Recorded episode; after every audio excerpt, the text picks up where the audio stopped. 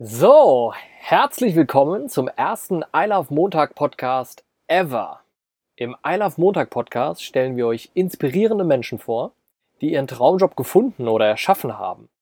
Uns interessiert natürlich zuerst einmal, was der jeweilige Traumjob genau ist, wie diese Menschen ihren Traumjob gefunden haben und welche Schritte dazu notwendig waren. Einfach, welche Geschichte hinter dem Menschen und seinem individuellen Traumjob steckt. Für den allerersten I Love Montag Podcast haben wir Lisa Kauf aus Mainz begeistert. Lisa hat BWL studiert und einen tollen Job mit allem drum und dran gehabt.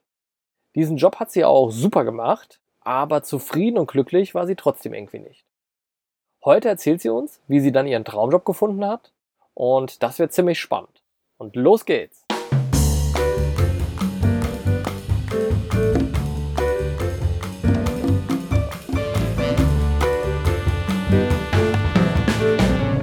Der I Love Montag Podcast. Ja, liebe Lisa, ähm, herzlich willkommen zum ersten I Love Montag Podcast ever. Ich freue mich tierisch, dass du da bist. Und ganz zum Anfang mal, wie geht's dir heute Morgen? Ja, erstmal schön, dass wir es geschafft haben.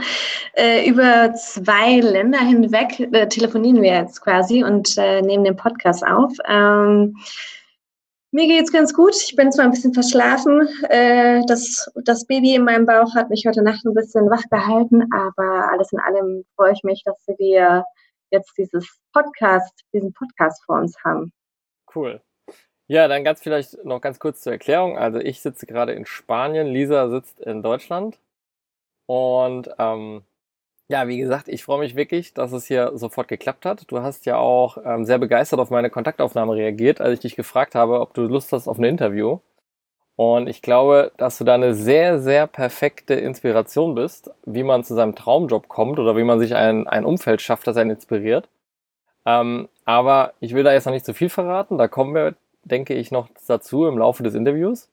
Ähm, hast du Lust loszulegen? Ja, auf jeden Fall. Also dazu muss ich noch sagen, äh, Dani hat sich eine besonders äh, kreative Art, mich zu kontaktieren, ausgedacht äh, und eine Videomessage geschickt. Das war die erste, die ich von einer mir bis dahin nicht bekannten Person geschickt bekommen habe. Und da habe ich auf jeden Fall sofort drauf reagiert, weil mir das sehr sympathisch war. So, sehr gut. Ja, ihr sind alle meine Tricks verraten. Aber das ist, das ist äh, bestimmt hilfreich für den einen oder anderen. Ja, also ich würde gerne mal damit starten, dass du mal erzählst, was du im Moment für grandiose Sachen machst und was dein Herzensprojekt eigentlich ist. Ja, also momentan ist ja das größte Projekt mein, mein Baby natürlich, das ich mhm. austrage. Aber ansonsten ähm, habe ich vor zweieinhalb Jahren mein Baby Monkey Yoga gegründet. Ähm, das ist eine Plattform beziehungsweise auch eine Marke, unter der ich verschiedene Yoga-Konzepte anbiete. Ähm, eigentlich alles, was abseits der Norm an Yoga ist, würde ich mal behaupten. Ähm, damals kam ich dazu, als ich meine Yogalehrerausbildung gemacht habe.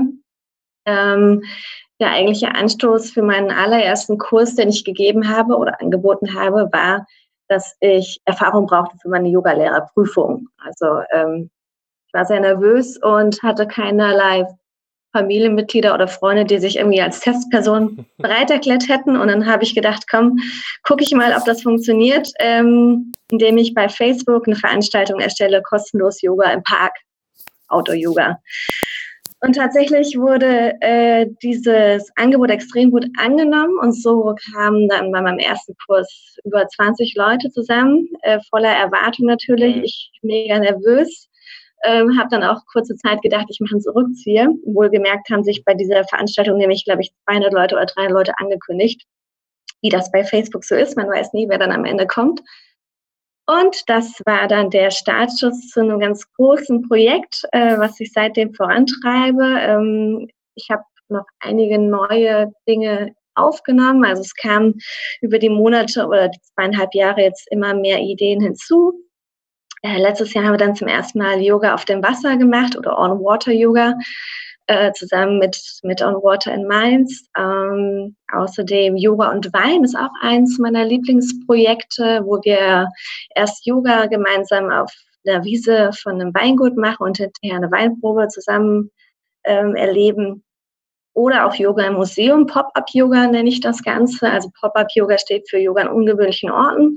Mhm. Ja, und um das Ganze so ein bisschen abzurunden und auch meine Schreibleidenschaft mit reinzubringen, blogge ich äh, über verschiedene Themen, die mir gerade so auf dem Herzen liegen, um ein bisschen mehr Inspiration rund um die äh, Yoga-Philosophie zu geben. Sehr, sehr cool. Das war ja schon. Das mal in Kurzform. Ja, das war schon ein super Überblick. Ähm, eine kleine Frage mal gleich zu dem Pop-Up-Yoga im Park, deine erste Veranstaltung. Hast du da dann gleich eine Soundanlage gehabt? Weil 200 Leute äh, ist ja schon eine Nummer. Ja, das ist eine gute Frage. Ähm, es kamen ja tatsächlich auch nur 20, äh, wobei, also damals hatte ich tatsächlich noch keinerlei Unterstützung. Ich habe nur meine Yogamatte mitgenommen und bin in den Park spaziert. Mhm. Ähm, und ich glaube, schon beim dritten Kurs waren es dann 50 oder 60 Leute. Die habe ich dann ähm, schon fast angeschrien. und habe, äh, ich glaube, nach zwei, drei Monaten habe ich dann wirklich auch investiert in eine, in eine Anlage, mit der ich auch 100 Leute im Park erreichen kann. Das war dann natürlich die, die erste und einzige bisher große Investition in mein Yoga-Projekt. Cool. Cool, also ich glaube, das heißt, ich glaube, wir haben schon ganz gut verstanden, dass Monkey Yoga kein Yoga-Studio ist, sondern wirklich eine eventbasierte Marke, die du irgendwie gegründet hast. Ähm, was unterscheidet dich denn als Person jetzt von dem Standard-Yoga-Lehrer oder der Standard-Yoga-Lehrerin, die vielleicht im Studio unterrichten? Also ich glaube, erstmal ist die Frage nach, nach dem, was wir gemeinsam haben. Natürlich habe ich auch die, ähm, die Idee, dass ich Yoga als Ganzes vermitteln möchte und mhm. dass ich den Spaß an Yoga ähm, den, den Menschen näher bringen möchte. Was mich unterscheidet, ist wahrscheinlich erstmal die Ambition, dass ich ähm, Yoga für jeden zugänglich machen möchte und auch diejenigen von Yoga überzeugen will, die bisher vielleicht dem Ganzen skeptisch oder kritisch gegenüberstehen oder auch gar nichts mit Yoga am Hut hatten und so da so langsam da reingeraten. Ich bin grundsätzlich ein Mensch, der immer nach, ähm, nach Neuem strebt und ich würde fast schon behaupten, mir wird relativ schnell langweilig, wenn ich immer das Gleiche mache. Und ähm, mhm ich mag es gerne, ähm, ja, was Ungewöhnliches anzubieten. Und das ist das, was, was meine Kurse wahrscheinlich ausmacht oder auch mein Portfolio ausmacht, ähm, dass ich immer gucke, was gibt es schon und wie kann ich das, was existiert, irgendwie abändern oder was völlig Neues anbieten. Cool. Also das heißt dann, ganz, ja. genau, dabei versuche ich halt immer authentisch zu bleiben, natürlich und zugänglich und, ähm, und auch nahbar zu sein. Ich möchte nicht irgendwie so eine abgehobene Lehrerin sein, die man, wo man sich nicht mehr traut, sie anzusprechen, sondern will halt auch meine eigene Geschichte dabei rüberbringen und äh, den Menschen die Möglichkeit zu geben, mit mir in, in einen Austausch zu treten. Mhm. Sehr cool. Sehr cool. Und das heißt aber auch dann ganz konkret, deine Projekte oder dein Portfolio, ich fasse mal zusammen, ne? Yoga im Park, dann hast du Pop-Up-Yogas auch an verschiedenen anderen Orten schon gemacht. Ich glaube im Stadion genau. oder im Museum und sowas. Yoga genau. und Wein, also sehr coole Sachen. Und Stand-Up-Paddle-Yoga, also das heißt auf dem Wasser. Genau. Noch dazu ähm, gebe ich tatsächlich ja auch normale Kurse drinnen im Winter. Und Schwangeren-Yoga ist so mein neuestes äh, Projekt, was noch dazugekommen ist. Klar, jetzt wo ich selber schwanger bin, mag ich das total gerne mit anderen Gleichgesinnten äh, Yoga zu machen. Und ähm, Meditationsleiterin bin ich jetzt auch noch seit ein mhm. paar Monaten. Da habe ich bisher noch keinerlei Kurse gestartet, aber das möchte ich ähm, 2018 ändern. Die Meditation auf eine ähm, mhm. etwas andere Art zu vermitteln. Mhm. Sehr cool. Ja, ich glaube, wir haben jetzt echt ein gutes Gefühl dafür, dass das wirklich ein Herzensprojekt von dir ist. Ähm, außer natürlich eurem aktuellen äh, Herzensprojekt mit eurem Baby. Ähm, aber was ja jetzt einfach mal interessant ist, ist, wo du denn eigentlich herkommst. Ne? Also das heißt, erzähl doch mal ganz kurz, wie war denn dein Leben, bevor du mit Monkey Yoga da so durchgestartet bist?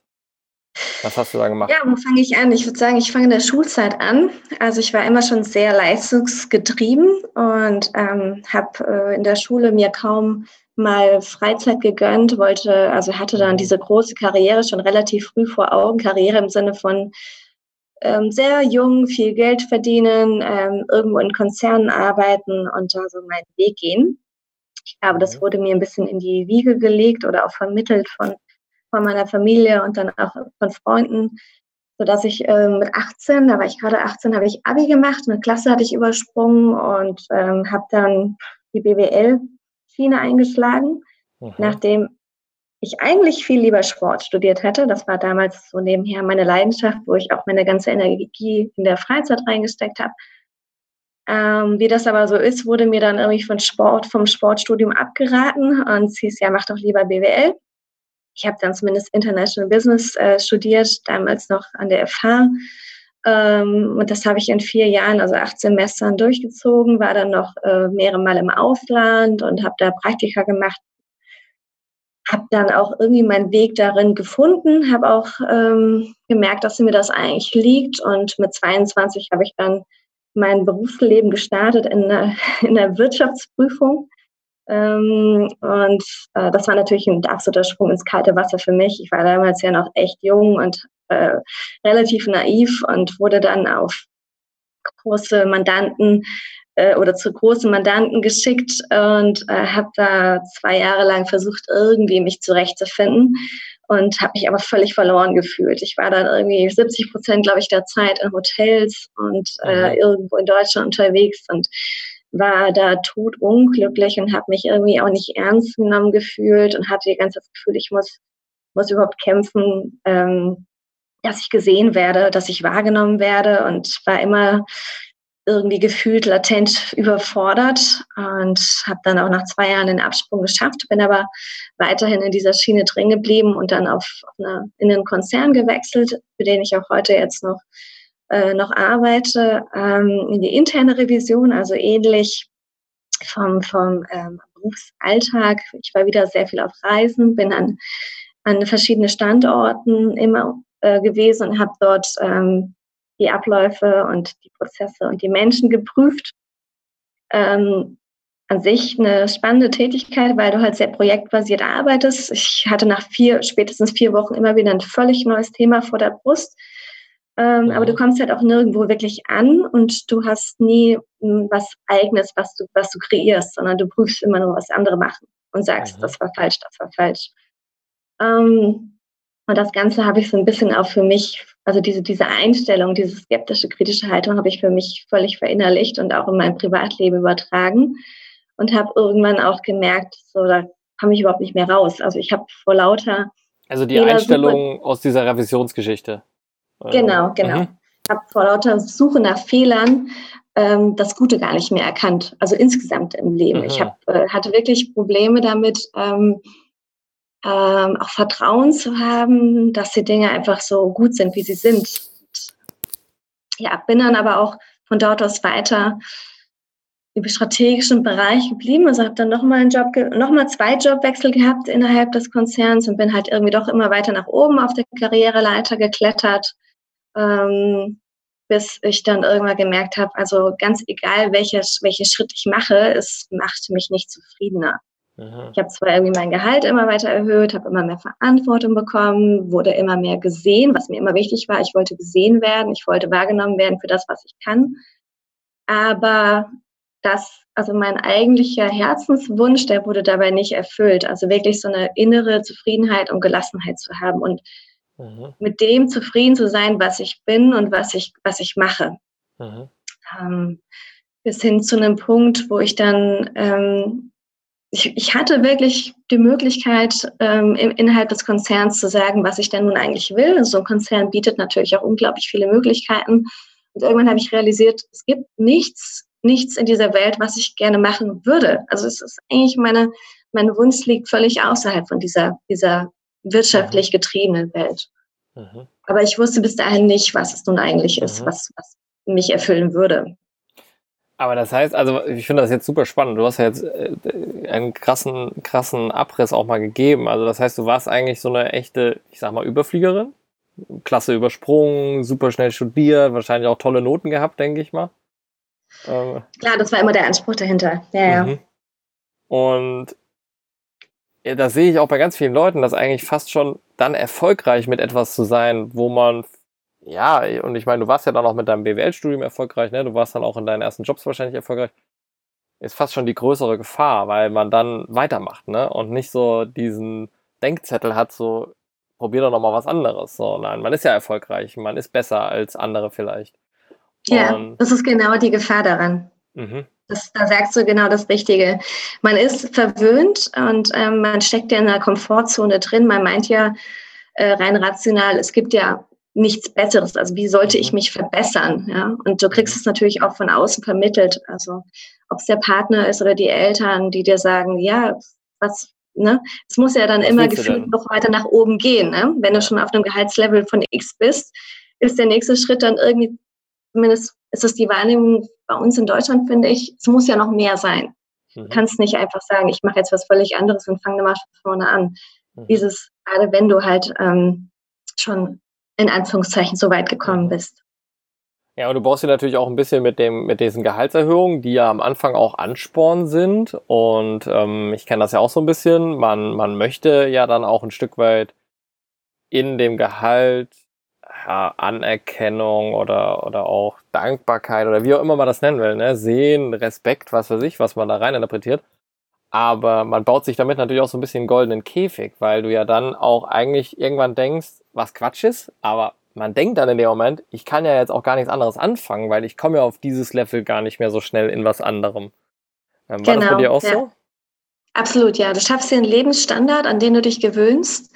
Mhm. Ähm, und du glaubst in dem Moment eben auch, du brauchst ihn. Und mhm. noch dazu baust du dir halt auch ein Umfeld auf, an Freunden zum Beispiel, Bekannten, Arbeitskollegen, die eben alle in dieser Welt unterwegs sind. Und mhm. die Gefahr oder die Angst, wenn man was verändert, ist eben auch, dass man diese, diese, diese Erwartung von außen nicht erfüllt und auch die Anerkennung verliert, die man hat. Also man ist mhm. getrieben wirklich von dem, wie man sich im Außen definiert. Mhm. Man wird sozusagen äh, gleichgestellt mit der Leistung, die man bringt im, im Job. Mhm. Das war die, die Sicht, die ich hatte. Mhm. Und ich sag mal, wahrscheinlich war es ja bei dir auch so, mm, korrigier mich, aber man probiert ja dann schon verschiedene Sachen aus. Das heißt, du hast Jobwechsel gemacht, du hast auch neue Positionen ausprobiert und man stellt ja aber fest, in, in einem drin verändert sich nichts. Ne, man kommt eigentlich immer innerlich an den gleichen Punkt zurück, an dem man schon war. Ähm, was, war das bei dir so? Ja, ja. Ich habe tatsächlich auch immer mehr mich im Job zurückgenommen und ähm, habe ähm, klare Grenzen auch gezogen, was, was mhm. Überstunden mhm. anging. Ich habe wirklich mhm. irgendwann nur noch ähm, nur noch meine acht Stunden am Tag gearbeitet, was was, was auch kein Problem war auf der Arbeit. Das war die, die, die größte Erkenntnis überhaupt. Also trotzdem waren alle zufrieden mit meiner Leistung. Oh, ich muss das ganz kurz übersetzen. Wir sind ja beide aus Mainz, sorry. Also auf der Arbeit heißt bei uns im Büro. Ach ja, ich wusste gar nicht, dass das sowas äh, Lokales ist. ja, ja. Äh, Im Osten sagen sie ja auf Arbeit. Bei uns sagt so, ja, auf der Arbeit. ja. Also du ähm, warst im Büro, hast da die genau. Arbeitszeit, äh, sag ich mal, auf normales Maß zurückgefahren. Ja. Richtig. Und ähm, auch ich habe immer mehr in meine Freizeit reingesteckt und habe aber äh, habe immer mehr Forderungen auch an meinen Arbeitgeber gestellt. Ja. Ich habe immer mehr, sage ich mal, Sonderwünsche geäußert. Ich habe alles erfüllt bekommen und trotzdem war es nicht das Passende für mich. Und mhm. irgendwann wusste ich, okay, die Lösung liegt nicht darin, dass ich mir die Arbeitsbedingungen so, so gut wie möglich mhm. eben mhm. schaffe, sondern es ist die Arbeit an sich, die mich nicht zufriedenstellt. Vielleicht auch der Sinn da drin, ne? Das ist ja auch manchmal so das Thema. Ähm, genau. Was war denn, also was mich halt einfach immer interessiert ist, wir denken ja immer, so eine Veränderung braucht total viel Zeit, aber meistens gibt es ja diesen einen Moment, wo sich in einem was tut. Kannst du dich daran noch erinnern? Was war dieser eine Moment, wo du gesagt hast, jetzt gehe ich mal außerhalb meiner Arbeit gucken oder jetzt äh, geht es mir wirklich mal so schlecht oder ich habe jetzt so viel probiert und jetzt probiere ich mal was ganz anderes? Kannst du dich daran erinnern? Also ich hatte tatsächlich ein Seminar, was mein Arbeitgeber ähm, mir ermöglicht hat, und zwar Resilienz äh, im Job. Und das bedeutet ja, die, die Widerstandsfähigkeit im Job äh, zu erlernen. Das war ein ähm, zweitägiges Seminar, wo wir in einer kleinen Gruppe mit der Psychologin zusammen unseren gesamten Arbeits-, aber auch das gesamte, also Arbeitsalltag und das Privatleben äh, hinterfragt haben und ähm, erstmal so eine, so eine grundlegende Analyse überhaupt gemacht haben, wo stehen wir. Da ging es um die Frage, was gibt uns Energie und was nimmt uns Energie. Und da habe ich festgestellt, die Arbeit gibt mir gar keine Energie. Das mhm. ist alles ein Energiesauger. Die Energie, die ich bekomme, bekomme ich rein im Privatleben. Und eigentlich sollte es per Definition so sein, dass du den Job langfristig machen kannst, dass er zumindest ähm, dir ein neutrales Energielevel gibt. Also genauso viel gibt wie nimmt. Und ähm, mit der Frage haben wir uns dann auch noch länger beschäftigt und es waren so viele Faktoren, die mir dann einfach klar wurden, was mich an der Arbeit alles unzufrieden macht und weshalb es nichts, es gibt keine Möglichkeit, innerhalb dieses, dieses Jobs zufrieden zu werden. Und das war für mich der Punkt, wo ich mir gesagt habe, innerhalb des nächsten Jahres möchte ich es grundlegend ändern. Ich möchte dahin kommen, dass ich einen Job habe, der mich zufrieden macht. Ich wusste zu dem Zeitpunkt nicht, wie ich das realisiere, aber mhm. mir war klar, jetzt ist der Zeitpunkt gekommen, wo ich es wirklich ändern will. Mhm. Sehr cool. Und das ist ja aber auch eigentlich ein entscheidender Augenblick, weil man sagt, ich weiß zwar noch nicht, ich kenne den Weg noch nicht, aber ähm, ich suche ihn mir jetzt. Oder ich probiere halt einfach aus oder ich, ich, ich bin offen dafür. Ne?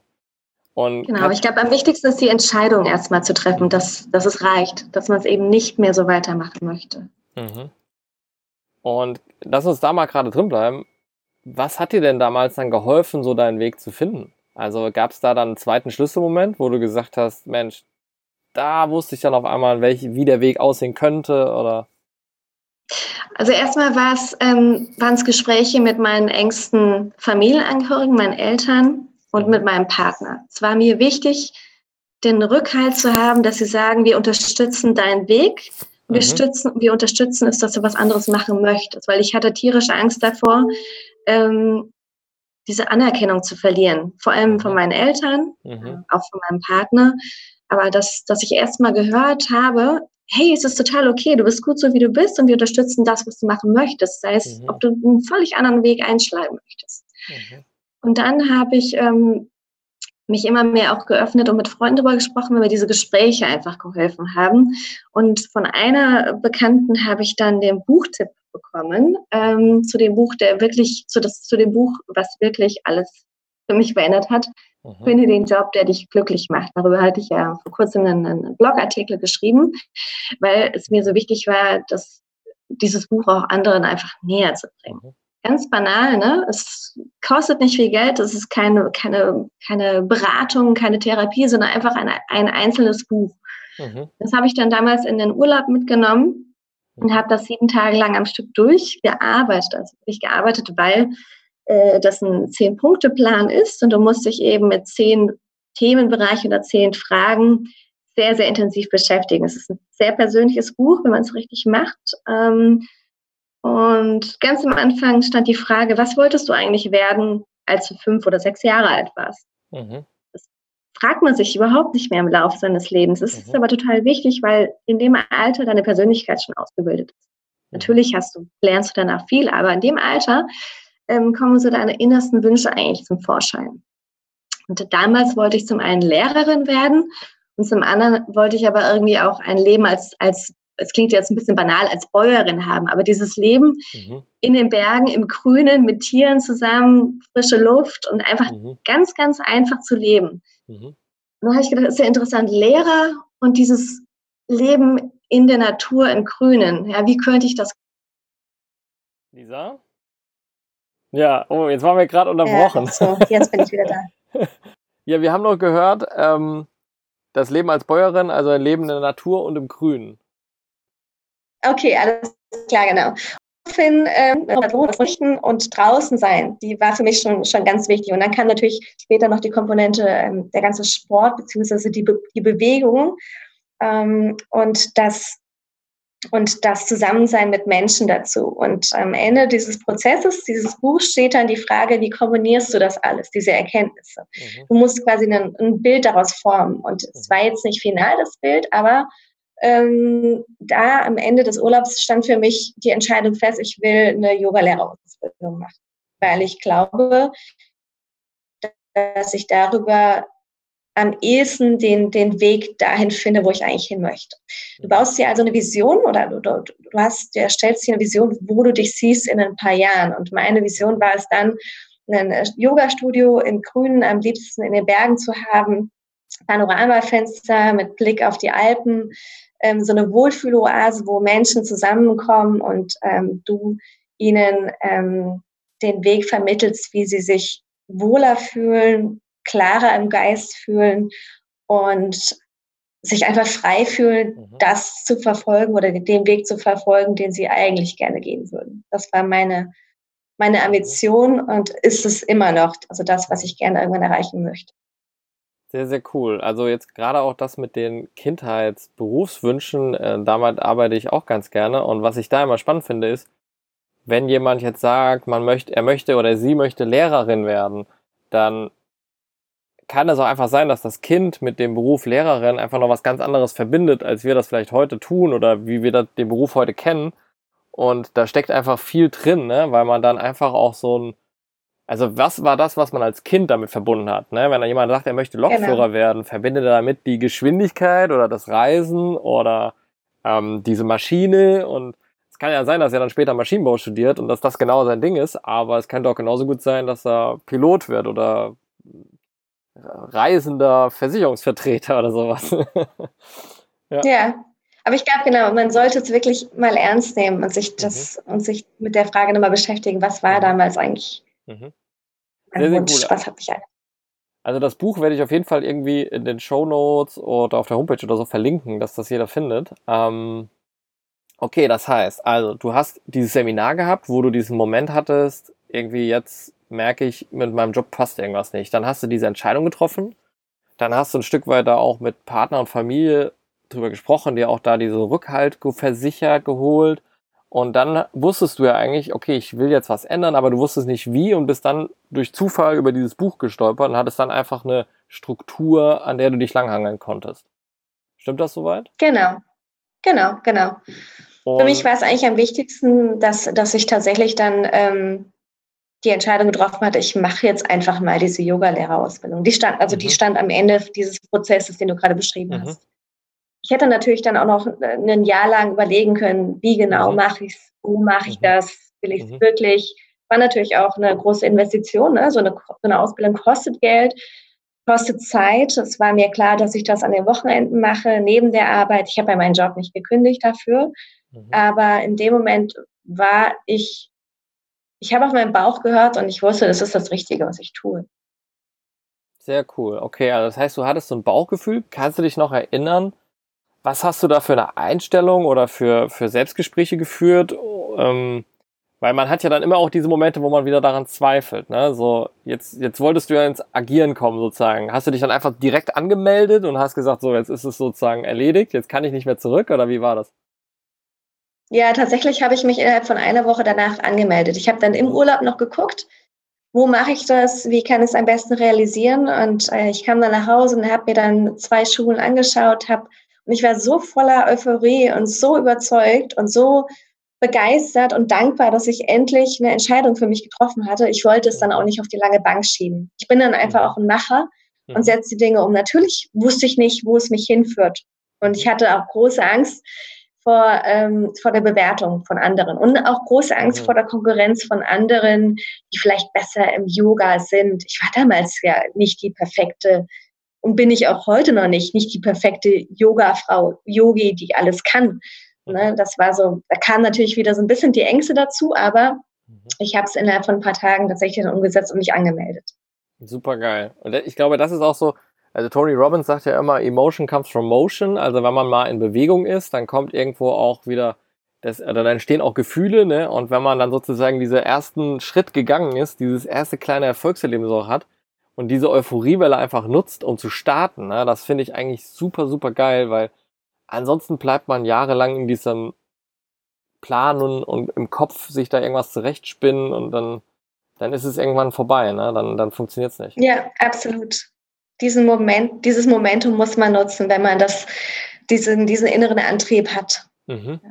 Sehr, sehr cool. Und ähm, ja, jetzt haben wir ja wahrscheinlich ein paar Leute, die uns hoffentlich zuhören werden.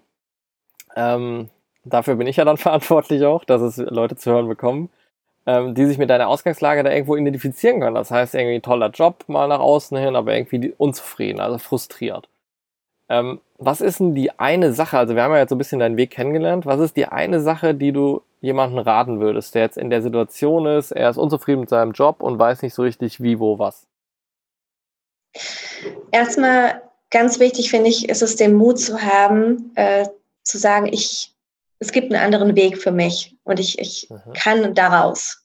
Mhm. Ich gehe, ich kann daraus und ähm, kann es mir auch leisten. Und ähm, diese Vernunft mal über Bord zu schmeißen und mehr auf sein Herz zu hören. Mhm. Das ist ganz, ganz wichtig. Und was ich auf jeden Fall auch empfehlen kann, ist, sich mit den Menschen auszutauschen, die einen sehr gut kennen, die einen sehr lange kennen und bei denen man auch weiß, dass sie dafür ein offenes Ohr haben und auch etwas ungewöhnliche Wege vielleicht mitgehen und einen begleiten. Mhm. Okay, super. Das heißt, wenn man jetzt ein Stück weit da seine Einstellung dazu mal hinterfragt und sagt, okay, habe diesen Mut oder wirf auch mal vielleicht ein Stück weit diese Vernunft über Bord, immer in deinem Trotz zu sein, dann, wir haben jetzt deinen Weg gerade so ein bisschen kennengelernt. Was sind dann so die drei Schritte, die man deiner Meinung nach dann gehen muss? So, dass es so simpel wie möglich mal machen. Um, ähm, gute Frage. Drei Schritte. Also ich glaube, ähm, erstmal sollte man sich von Anfang an klar machen, dass man nur ein Leben hat und dass man ähm, das Leben nutzen muss für das, was, was einen wirklich antreibt. Ähm, es ist nicht immer ganz leicht herauszufinden, woran, worin man wirklich gut ist und was einem diese, diese Energie und diesen Antrieb gibt. Das ist aber die, die wichtigste Frage, die am Anfang stehen sollte. Ne? Manchmal ist der Spagat nicht so groß, manchmal ist er sehr, sehr groß, um überhaupt was ganz anderes zu machen. Ähm, ich würde auf jeden Fall empfehlen, entweder vielleicht mit, ne, mit einem Berufsberater zu sprechen oder eben auch ähm, sich die richtige, das richtige Buch zu suchen und mhm. dann mal da durch diesen, diesen Prozess durchzugehen. Mhm. Ähm, Im nächsten ist es aber auch wichtig, sich dann zu committen. Also wenn ich dann an einem Punkt bin und sage, ich bin mir relativ sicher, dass die Ausbildung oder der Schritt oder die, diese Art von Arbeit, dass es meins sein könnte, dass man sich ein klares Ziel steckt und sagt, mhm. ich will in x Monaten oder in ein bis zwei Jahren das und das erreicht haben. Also, und das am besten auch aufschreiben und kommunizieren. Also am besten mhm dem Partner, der besten Freundin, wem mhm. auch immer, dass man es ganz mhm. klar festhält mhm. und nicht nur mit sich selbst ausmacht, mhm. weil dann ist es, dann wird es verbindlicher für, für einen mhm. selbst und dann ist vielleicht hält einen die Angst nicht davon ab, es am Ende umzusetzen. Und im nächsten, wenn ich dieses Ziel vor Augen habe, ich, ist es, glaube ich, ganz wichtig, sich auch die wichtigsten Meilensteine festzulegen. Also die eins, zwei, drei Punkte, die ich machen muss, um dahin zu kommen. Mhm. Und auch da sage ich wieder, man muss die Angst überwinden. Angst hat jeder, aber sonst mhm. kommt man nicht aus der Komfortzone raus, mhm. wenn man sie nicht überwindet. Mhm. Es gibt ja da auch also ein cooles, äh, ein cooles System, dass man sozusagen nicht nur den Meilenstein oder das Ziel kommuniziert, zum Beispiel dem Partner gegenüber, sondern ähm, manche suchen sich einen, einen Freund oder einen Bekannten, der auch vielleicht von der Persönlichkeitsstruktur her auch so ist, dass er ein bisschen was ab kann, ne? und sagen dann, okay, pass auf, also bis dahin da will ich das erreicht haben und wenn ich es nicht erreiche, dann spende ich so und so viel Euro an eine Organisation deiner Wahl zum Beispiel. Also dass man sich selber so ein bisschen motiviert oder man kann auch was, man kann es auch rumdrehen, kann sagen, wenn ich das erreiche und der andere sagt dann, ja, du hast es erreicht oder er sagt, nee, du hast es nicht erreicht, dann ähm, belohne ich mich mit irgendwas, mit einem Urlaub oder keine Ahnung, ne? Und das gibt auch manchmal ja, ist auch so, eine schöne Idee. so einen Push einfach, ne? Weil man dann so weiß, so, hey, der guckt da mhm. jetzt drauf so, nicht ich entscheide am Ende so, ja, aber ich habe es doch eigentlich fast erreicht, sondern nee, jemand anders sagt, warte mal, du hast gesagt, du machst das, ja, du hast es gemacht, super. Ja. Ja. Und, ja, aber ja. Sehr, sehr, sehr Hauptsache, cool. du hast diese Aufmerksamkeit darauf und ähm, du erinnerst dich daran, auch wenn es vielleicht mal, es gibt immer mal Phasen, wo es vielleicht nicht so leicht ist, zu diesem Ziel hinzukommen. Es gibt immer Hürden und es wird mhm. ganz, ganz selten mal ein ganz gerader Weg. Mhm. Aber dass man da dran bleibt und äh, sich nicht, nicht ähm, unterkriegen lässt, das ist das Allerwichtigste. Mhm. Dass man dran glaubt einfach, ne? Dass man dran glaubt, genau. dass man einen Weg findet. Ja, ja, ja. ja. ja. Super, also wirklich, ähm, ich glaube, da hast du jetzt eben wirklich in einer kurzen Zeit sehr, sehr viele wichtige Punkte oder fast den ganzen Prozess eigentlich mega durch, ja, beschrieben. Aber es liegt wahrscheinlich auch einfach daran, dass du ihn halt gegangen bist, ne? Und nicht irgendwie ähm, darüber philosophierst. Ähm, ja. Sag ruhig. Ich glaube, es gibt unterschiedliche Wege. Also ich will mhm. ja nicht sagen, dass es jetzt der, der ultimative Weg ist, um, mhm. um seinem Lebensziel näher zu kommen. Vielleicht hat jeder einen anderen Ansatz, aber bei mir hat es auf jeden Fall auf die Art und Weise funktioniert. Mhm. Und es hat zwar ein paar Jahre gedauert, bis ich dahin kam, aber ich bin froh, dass mhm. es, dass ich irgendwann genau diese Umstände hatte, um, um meinen Weg zu gehen. Jetzt hattest du ja ähm, einen Job, der dich irgendwie viel Energie gekostet hat, in welcher Form auch immer, ja, haben wir ja drüber gesprochen. Und jetzt hast du was, was dir einfach viel Energie gibt. Aber das ist ja eigentlich nur ja. ein Lebensbereich, ne? Also dieser Lebensbereich, in Anführungsstrichen, Arbeit. Also was auch immer Arbeit ist, ja. Arbeit muss ja nicht unbedingt auch ein Job sein. So Arbeit ist einfach ein Nutzen, den man stiftet und für den man möglicherweise auch monetär, aber auch vielleicht einfach mit der Energie entlohnt wird, ja.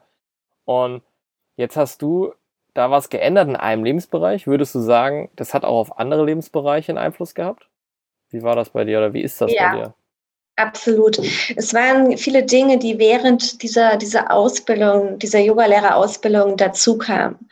Ähm, ich glaube, der wichtigste Punkt war, dass ich viel achtsamer mit meiner Freizeit umgehe und viel bewusster auswähle, was ich tue und was ich nicht mehr tue.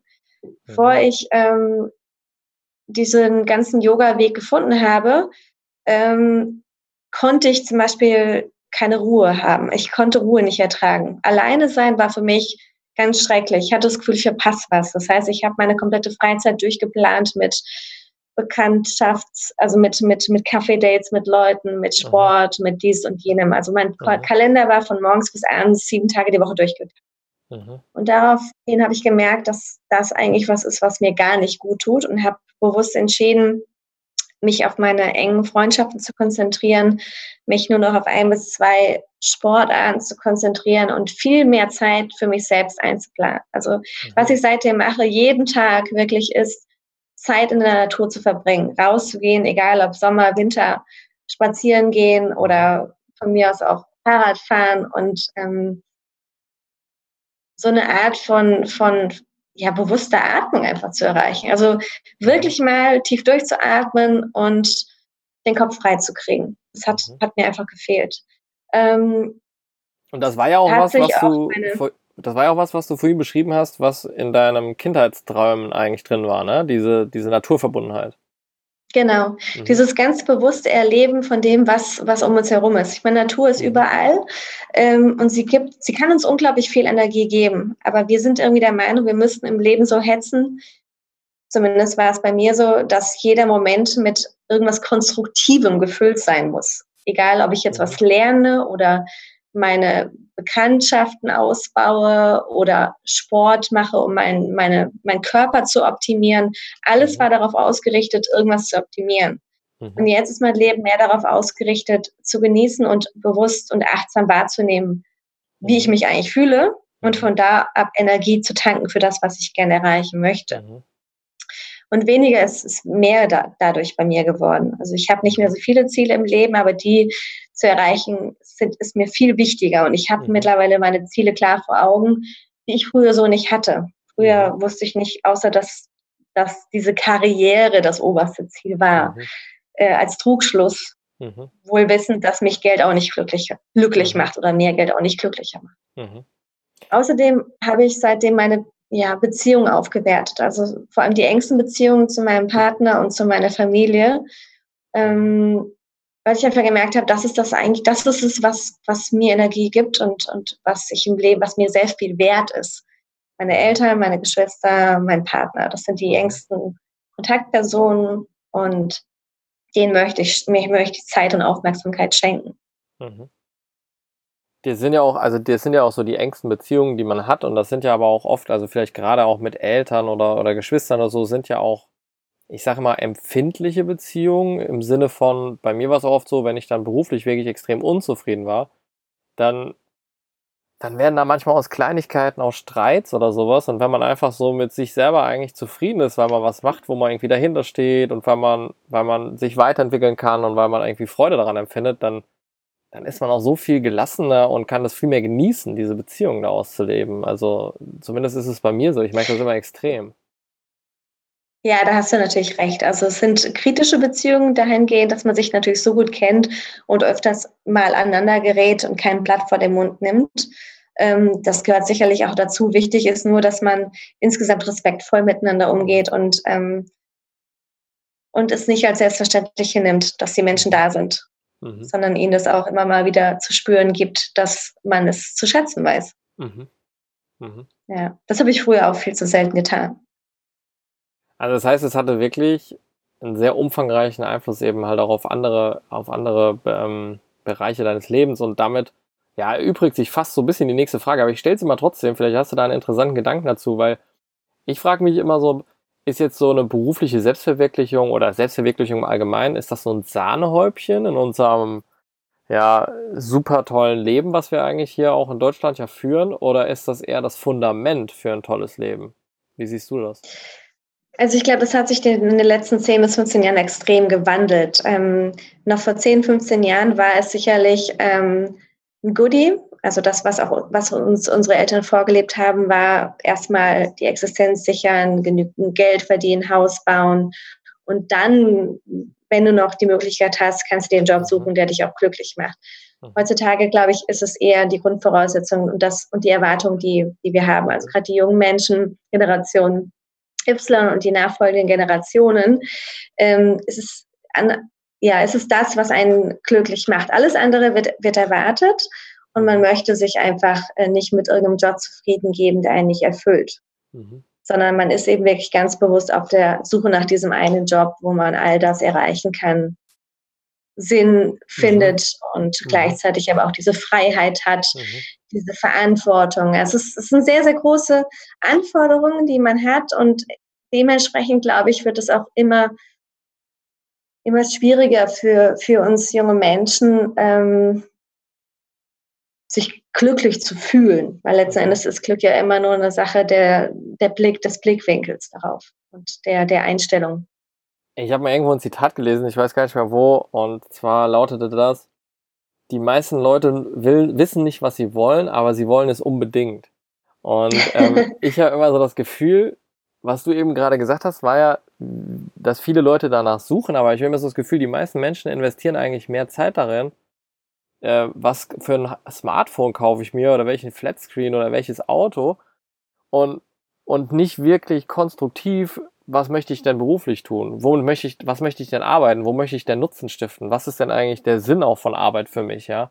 Also klar, was du sagst, stimmt. Wir suchen danach, aber suchen wir an den richtigen Stellen, ist für mich die Frage, ne? Oder haben wir überhaupt eine Idee, wo man danach suchen könnte? Oder ist das einfach nur so ein, so ein Monkey Mind, wo die ganze Zeit läuft und zu keiner Lösung kommt? Ja, bin ich absolut bei dir. Ich habe auch letztens einen sehr, sehr interessanten Begriff gelesen, der die, die, die Generation Y ähm, definiert, und zwar die permanente Teilaufmerksamkeit. Wir mhm. wollen auf alles unsere Aufmerksamkeit lenken, so wie du es gerade gesagt hast, zum Beispiel die Suche nach dem richtigen Auto oder iPhone oder was auch immer. Ähm, wir verlieren uns aber, weil wir es nicht mehr schaffen, den wichtigen Dingen unsere komplette Aufmerksamkeit mhm. zu schenken. Und mhm. damit sind wir komplett lost und haben das Gefühl, der Tag hat irgendwie viel zu wenig Stunden und wir hetzen und hetzen und versuchen es irgendwie allen recht zu machen und uns selbst vor allem recht zu machen, mhm. kommen aber überhaupt nicht da an, wo wir eigentlich hinwollen. Mhm. Und wir mhm. wissen teilweise überhaupt nicht mehr, wo wir hinwollen, wie du es mhm. gerade gesagt hast. Mhm. Sehr spannend. Ja, dann lass mich jetzt so gegen Ende nochmal fragen. Also wir sind noch nicht am Ende, aber gegen Ende nochmal fragen. Du bist ja jetzt an einem Punkt, wo du mit Monkey Yoga sehr erfolgreich bist. Also ich glaube, du hast 1800 Abonnenten auf Facebook, hast einen coolen Blog. Also das ist ja schon mal eine Nummer. Vor allem dafür, ich will das gar nicht abwerten, aber dafür, dass du ja ein lokales Projekt hast. Also du bist ja jetzt nun mal in Mainz und machst deine Events auch meistens in und um Mainz herum. Ähm, dafür bist du schon super bekannt, glaube ich. Also ich glaube, wenn ich jetzt in Mainz Leute frage, die irgendwie in unserem Alter sind und die vielleicht mal irgendwann Yoga gemacht haben, da kennt dich wahrscheinlich fast jeder. Also zumindest mal hat das gesehen oder gehört. Ähm, äh, wie, ja, wie, wie ähm, ist da jetzt so dein aktueller Stand? Sagst du, die Reise muss jetzt noch da und dahin gehen oder, oder genießt du das jetzt einfach? Und, und auch du bist ja noch in deinem Beruf, also der ja eigentlich dich sehr frustriert hat, der sehr viel Energie genommen hat. Merkst du auch da, dass dir dein Job jetzt einfach auch wieder mehr gibt, wo du einfach nebenbei was machst, was dir mehr gibt? Oder wie ist das? Ja, also es ist eine gute Frage, wo es hingeht. Ähm, ich bin ja jetzt erstmal äh, bald Mama und habe zwei Jahre Elternzeit und ähm, diese Frage hat mich, hat mich die letzten Monate schon teilweise gequält, weil ich das Gefühl hatte, ich muss jetzt den Weg klar definieren, wo es hingeht. Mhm. Und mittlerweile habe ich mir gesagt, ich werde das erstmal 2018 ähm, versuchen, diese, diese Mutterrolle zu kombinieren mit meinen Ambitionen, was Monkey Yoga angeht mhm. und weiterhin in Mainz ähm, neue Projekte anzubieten. Und was 2019, 2020 kommt, das, das werde ich auf mich zukommen lassen. Bisher ist es mir tatsächlich eigentlich ähm, oftmals so ergangen, dass die Dinge auf mich zukamen.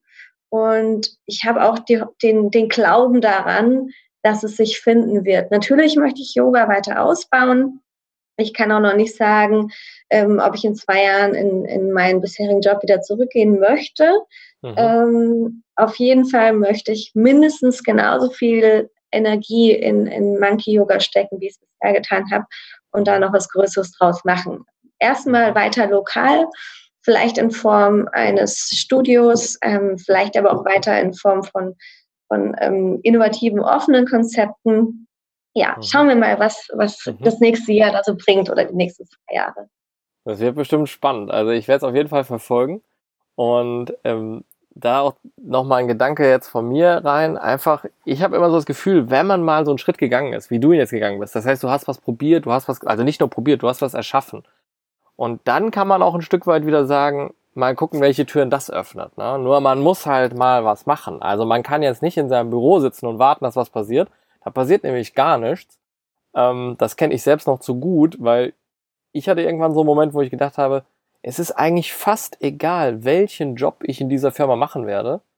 Es ist eigentlich immer das Gleiche. Also das heißt, ich organisiere, ich delegiere, ich gehe in Meetings, aber es ist eigentlich immer der gleiche Job. Und wenn ich aus diesem Muster raus möchte, aus diesem winzigen Spektrum, obwohl es in dieser Firma ja 10.000 verschiedene Jobs gab, ähm, dann muss ich einfach auch mal eine andere Tür aufmachen. Und wenn man die dann aufgemacht hat, dann verbirgen sich dahinter einfach Möglichkeiten und Optionen, die man früher nicht gesehen hat. Und dann wird's natürlich, dann ist natürlich auch das wieder geil zu sagen, ich lasse das jetzt mal auf mich zukommen. Ich gucke auch mal, ich bin jetzt mal offen dafür. Ähm, ja, ich möchte damit eigentlich dann nur sicherstellen, dass das jetzt nicht der eine oder andere den falschen Hals kriegt. Man muss aber mal durch eine Tür gehen. und dann, ja. glaube ich, ist das ein Erfolgsmodell. Hast du schön gesagt, genau. Super. Dann, der wichtigste Schritt ja. ist der, ja, mhm. der erste und der äh, erstmal über diese Schwelle treten und einfach was anfangen. Ja. Dazu vielleicht noch am Rande, ich wurde von ganz vielen Yoga-Lehrerinnen gefragt, ähm, die, die auch irgendwie vorhaben, so ein bisschen was Neues zu machen oder sich erstmal selbstständig zu machen. Was ich denn alles für, also ob ich eine, so eine Art Checkliste hätte für sie, Anforderungen, wenn sie jetzt draußen unterrichten wollen. Also viele sehen erstmal nur die ganzen Hindernisse, bevor sie die Chancen sehen. Und ich mhm. habe erstmal nur die Chance gesehen und habe mir am, am Anfang keinerlei Gedanken über so Sachen wie, brauche ich eine Genehmigung, brauche ich dies, kann ich das öffentlich machen auf Facebook, wie erreiche ich die Leute? Ich habe es einfach gemacht. Und mhm. dann so nach und nach, natürlich beschäftigt man sich mit den Dingen, die da im Weg stehen. Mhm. Aber wenn man nur die Hindernisse sieht und all das, was erstmal gemacht mhm. werden muss und oder wenn man glaubt, man müsste erstmal einen kompletten Businessplan haben, mhm. um was zu erschaffen, dann wird es sehr schwer. Also manchmal ist es einfach besser, gleich naiv ranzugehen und, mal zu probieren, den ersten Schritt zu gehen, ohne alles ausgereift und, und alles durchdacht zu haben. Mhm.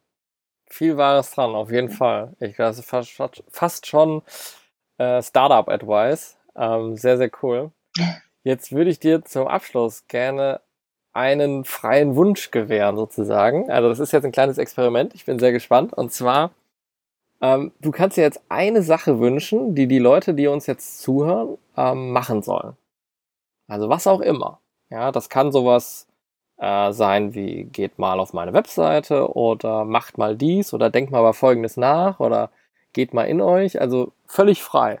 Eine Sache, die die Leute machen sollen. also das? ich würde mir wünschen, dass, äh, dass jeder sich mal Gedanken darüber macht, ähm, welche ja, welche Sache er schon seit langem, langem mal machen wollte, wo er vielleicht mhm. sagt, ah, es ist vielleicht zu schwierig oder traue ich mich nicht oder ist mir zu groß oder ist zu weit weg und einfach mal, ohne groß drüber nachzudenken, am Wochenende umsetzen. So Super banal geil. es auch ist, zum Beispiel, ich wollte schon lange mal wieder ins Meer, dann fahrt auch ins Meer am Wochenende. Nehmt euch das Auto und fahrt einfach los. Oder ich wollte unbedingt mal klettern gehen, dann macht's. Ja, und nicht, nicht auf die lange Bank schieben, sondern einfach los und, und ausprobieren, wie es sich anfühlt. Kleine Mikroabenteuer einbauen ins Leben. Sehr, sehr, sehr geil. Ja, cooler Aufruf. Das nehmen wir einfach so wie mal Daniel, so der ja jetzt hier das Interview gemacht hat, einfach mal nach Andalusien zum Surfen. das ja. ist dann natürlich schon wieder die größere, äh, die größere Herausforderung. Aber ich glaube, es gibt ganz viele Sachen, die wir einfach nicht tun, weil wir irgendwie immer meinen, es müsste noch was anderes mhm. erledigt werden vorher und am mhm. Ende sind zwei Jahre vergangen und wir haben es immer noch nicht gemacht. Ich meine, tatsächlich ist es ja jetzt genau zu diesem Podcast auch genau so gekommen, dass ich gedacht habe, Mensch, eigentlich würde ich gern äh, zum einen, also Leute mal inspirieren, darüber nachzudenken, wie finden sie ihren Traumjob. Ähm, und zum anderen will ich aber nicht irgendwie da so ein Alleinman, so eine One-Man-Show Alleinderhalter irgendwie auf YouTube sein, der dann da irgendwie, ich weiß nicht, vielleicht ändert sich das auch nochmal, aber im Moment passt das irgendwie nicht. Und dann dachte ich, Mensch, man müsste doch inspirierende Leute mal interviewen. Dann habe ich die Lisa, ähm, also ich verfolge Yoga Monkey schon ein bisschen auf Facebook, weil ich immer mal zu so einem Pop-Up-Kurs kommen wollte. Und dann hast du dieses Buch gepostet oder deine Zusammenfassung. Da habe ich gedacht, Mensch, jetzt frage ich sie einfach mal, ob sie Lust hat, mit mir ein Interview zu machen. Und ich habe jetzt in diesem Moment noch keine Ahnung, wie ich das Ganze am Wochenende in iTunes reinkriege oder sonst irgendwas, aber ich bin mir sicher, Google wird mein Freund sein und es wird klappen.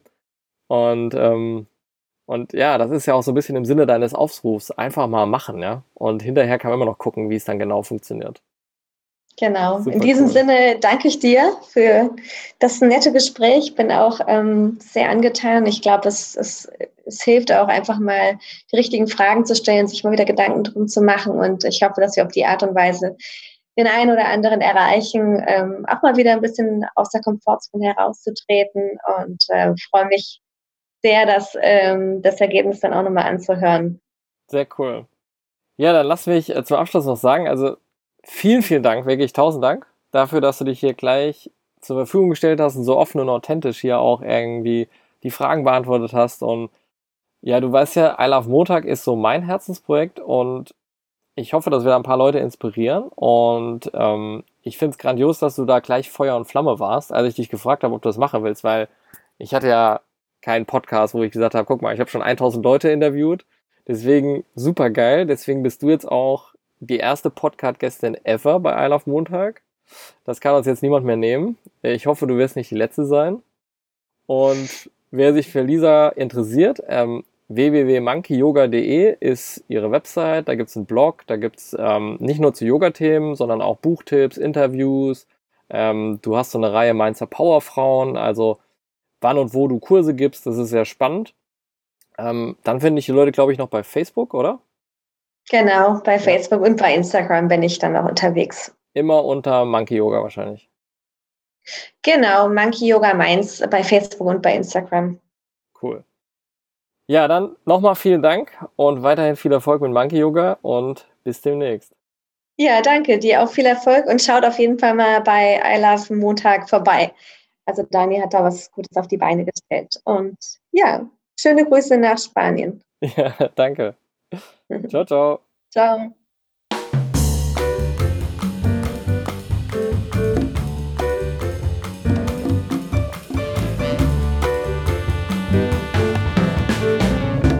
So, das war die erste Folge des I Love Montag Podcasts, in der wir euch inspirierende Menschen vorstellen, die ihren Traumjob gefunden haben und uns natürlich fragen, wie sie das geschafft haben und was dazu notwendig war.